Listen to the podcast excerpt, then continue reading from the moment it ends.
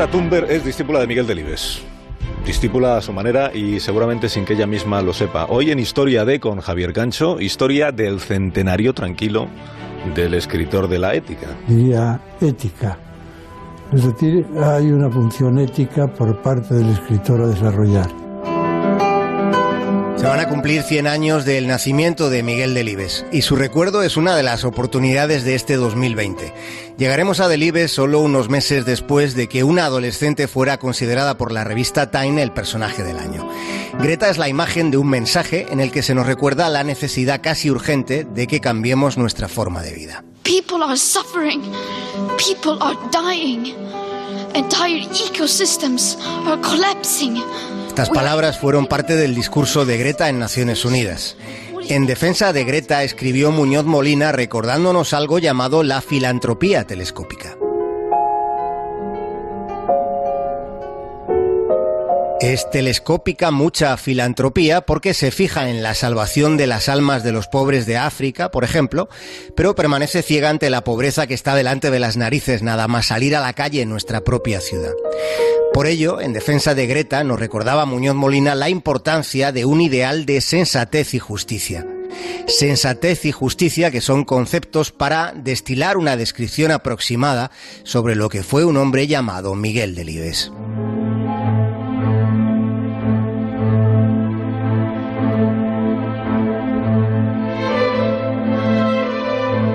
Fue en febrero de 1975 cuando a Delibes se le encargó ocupar la silla E minúscula de la Real Academia Española. Su discurso de entrada fue un momento solemne y comprometido en el que quiso dar resonancia al mensaje que él consideraba más importante en aquel tiempo de hace casi 50 años. Y en aquel discurso, Delibes protestó contra la brutal agresión a la naturaleza que las sociedades llamadas civilizadas vienen perpetrando mediante una tecnología desbridada. Hubo quienes consideraron reaccionario el mensaje de sus novelas porque Delibes ya entonces reivindicaba la autenticidad de la vida rural, cuestionando lo que llamaba una torpe idea de progreso. Cuando casi nadie lo verbalizaba, Delibes advertía de la consumación de un suicidio colectivo si no se frenaba el desarrollo tal y como está concebido. Cuando casi nadie lo proponía, él planteaba la necesidad de retornar a la vida de los pueblos y a los valores específicamente humanos.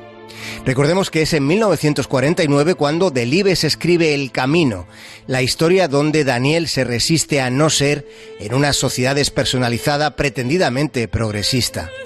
El verdadero progresismo no estriba, decía Delibes, en un desarrollo ilimitado y competitivo, ni en fabricar cada día más cosas o inventar necesidades que no tenemos. Ni en sostener a un tercio de la humanidad en el delirio del despilfarro mientras los otros dos tercios se mueren de hambre.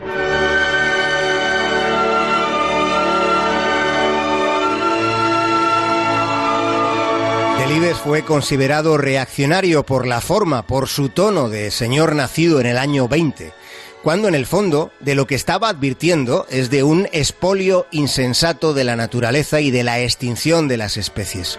Ya entonces advertía Delibes de que hemos consumido en un siglo una riqueza que tardó 600 millones de años en formarse.